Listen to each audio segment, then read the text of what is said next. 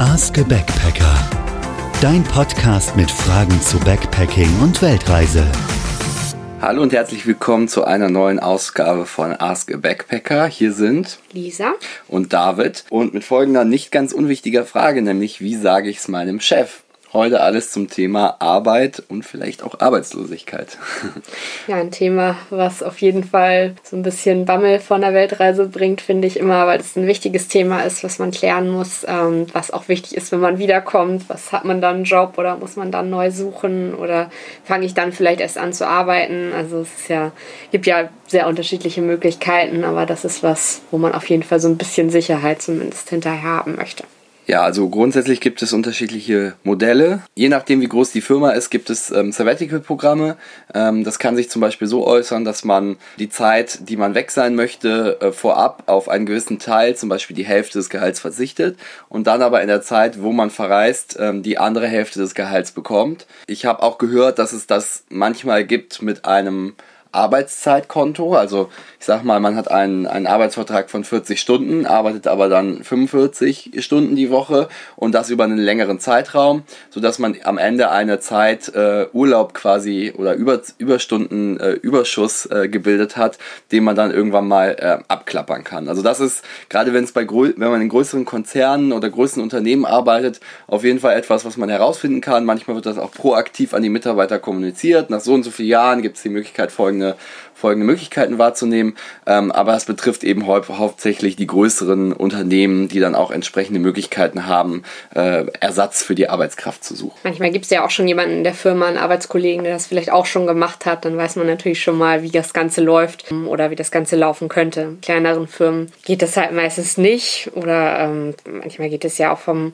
Gehalt einfach nicht, dass man dann für die Hälfte quasi arbeitet. Dann gibt es natürlich auch noch andere Möglichkeiten. Also einerseits kann natürlich sein, dass äh, man angestellt bleibt, irgendwie einen unbezahlten Urlaub quasi bekommt. Also freigestellt wird. Genau, freigestellt wird, das meine ich. Oder halt die Möglichkeit, dass man abspricht, dass man kündigt und dann halt wieder neu eingestellt wird. Also dass man vielleicht schon eine Vereinbarung für die Zeit danach trifft. Am besten natürlich schon festgelegt mit Vertrag, dass man da selber so ein bisschen Sicherheit hat, ähm, dass es dann nachher auch wirklich klappt. Wir beide haben, glaube ich, festgestellt, dass man am besten das Ganze schon vor der normalen Kündigungsfrist zumindest anspricht, was man vorhat, dass man dann auch mehr Möglichkeiten, mehr Optionen hat, entweder auf dieses Sabbatical zu gehen, ähm, ja, oder halt sich schon mal zu informieren, wie das geregelt wird wird in der Firma? Also ich bin da äh, ein bisschen hin und her gerissen. Auf der einen Seite sollte man wahrscheinlich so früh wie möglich das Thema ansprechen. Ähm, das gibt dem Unternehmen und, und dem Vorgesetzten natürlich auch die Möglichkeit, äh, äh, sich was zu überlegen, ein Angebot zu machen, vielleicht auch eine Alternative zu suchen oder einen Ersatz zu suchen für die Zeit, wo jemand nicht da ist. Auf der anderen Seite, wenn es natürlich nicht klappt oder nicht bewilligt wird, äh, ist man eben eine ganze Zeit lang der, der dann irgendwie bald auch geht. Ähm, deswegen finde ich, braucht man einen, einen, guten Mittelweg, also so viel Vorlauf, dass es eben nicht am, am letzten Tag der Kündigungsfrist passiert, um eben auch die Möglichkeit zu geben, über Modelle zu sprechen.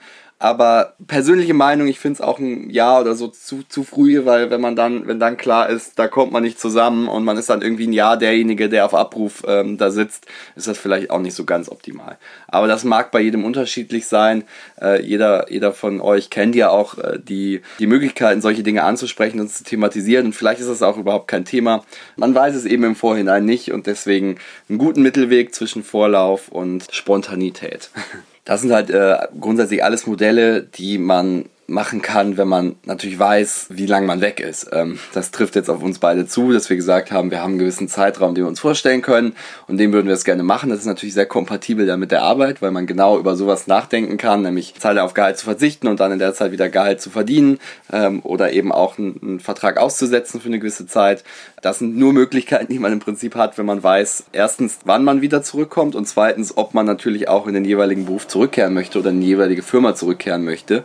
Wenn man eben das nicht beantworten kann oder sich nicht da festlegen kann oder möchte, dann bleibt eben einem nur die Möglichkeit, entweder eine gewisse Lebensphase abzuwarten, also zum Beispiel das Studium und danach loszureisen oder einen auslaufenden Arbeitsvertrag abzuwarten oder eben zu kündigen und dann ähm, ja, äh, Vorbereitungen zu treffen, die auf eine längere Zeit zielen.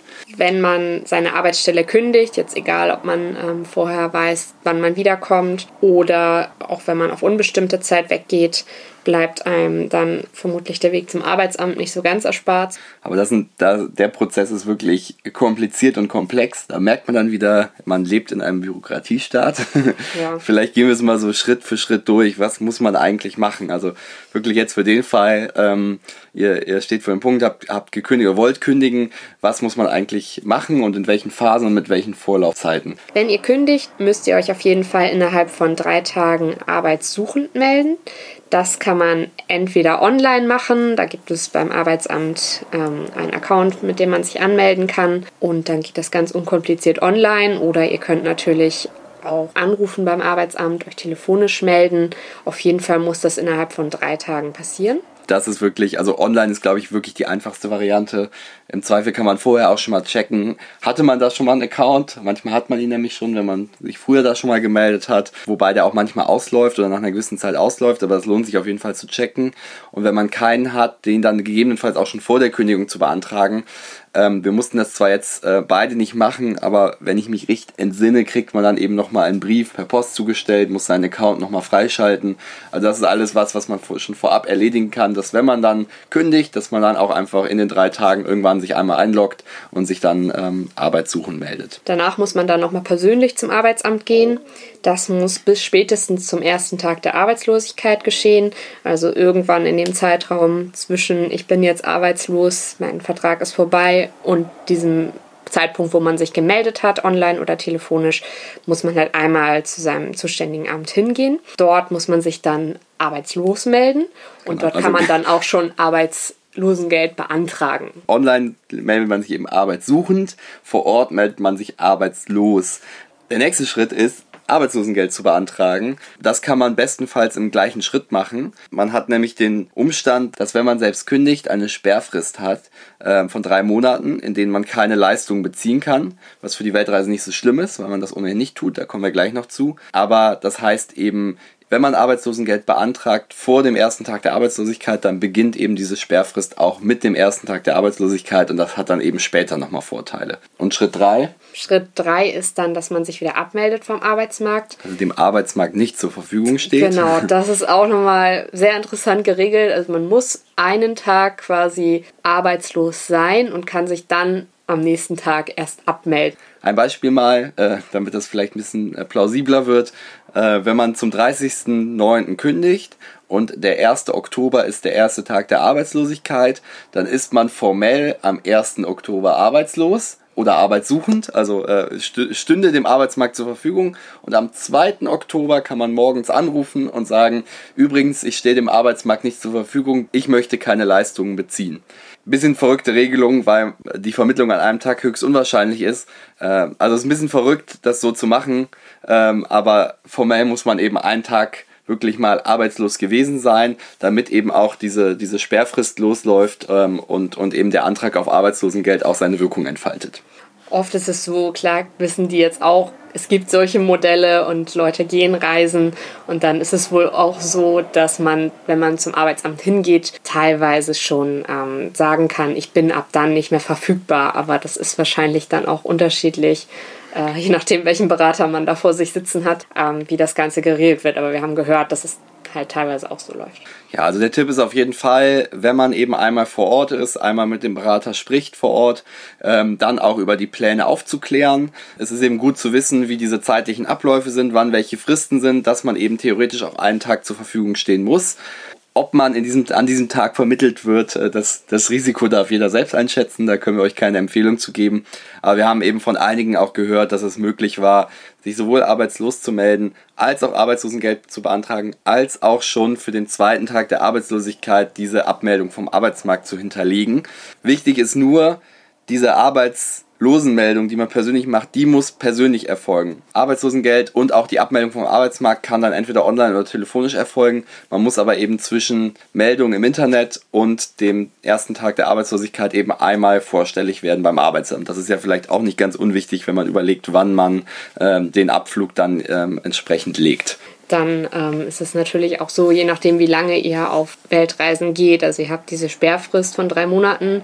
Wenn ihr jetzt nur zwei Monate reist, dann bekommt ihr natürlich in dem Monat, wo ihr wiederkommt, noch kein Arbeitslosengeld, weil ihr diese Sperrfrist von zwölf Wochen habt, wenn ihr selber kündigt. Also das ist natürlich auch nochmal wichtig. Aber wenn ihr länger als drei Monate reist, dann ist ganz klar, dann habt ihr danach auf jeden Fall direkt Anspruch auf das Arbeitslosengeld wir können das, glaube ich, nicht vollumfänglich hier behandeln.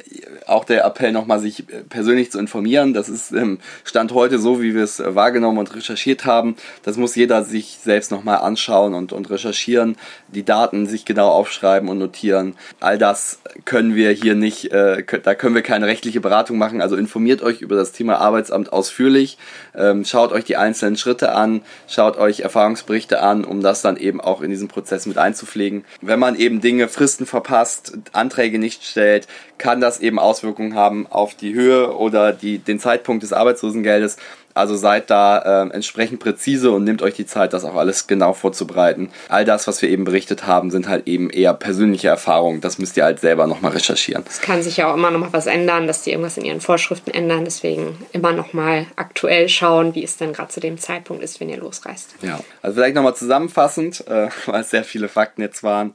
Beim Thema Arbeit sprecht das Thema früh an. Vielleicht nicht zu früh, aber so früh, dass man eben die Möglichkeit hat, darauf zu reagieren. Überlebt mit dem Arbeitgeber, welche äh, Dinge oder Modelle es gibt, mit denen man ein Sabbatical ermöglichen kann. Wenn ihr vorhabt, wieder zurückzukehren in die Firma und wenn ihr vorhabt, euren Job wieder anzunehmen und wenn ihr wisst, wie lang ihr eigentlich unterwegs sein werdet und das von heute an schon, schon sagen könnt. Das zweite ist, wenn man mal arbeitslos gemeldet sein muss, dann passiert das über unterschiedliche Schritte, nämlich zum einen die Arbeitssuchenmeldung im Internet bis zu drei Tage nach der Kündigung. Kümmert euch vorher um den Account, dann geht das sehr, sehr einfach.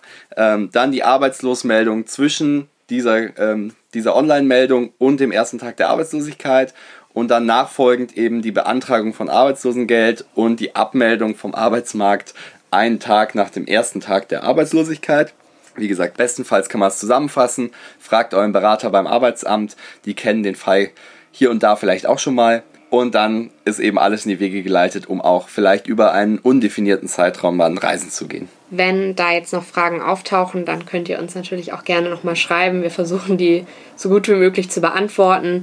Aber ja, das sind natürlich auch Sachen, die bei jedem vielleicht ähm, ja, anders ablaufen können, wo es sehr viele verschiedene Modelle geben kann.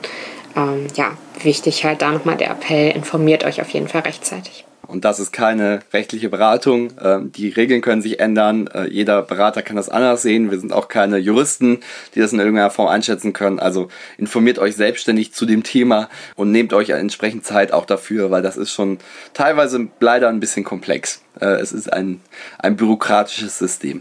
Das war's erstmal mit dieser Folge von Ask a Backpacker. Ciao. Bis bald. Das war Ask a Backpacker Schick uns deine Fragen auf backpackerpodcast.de.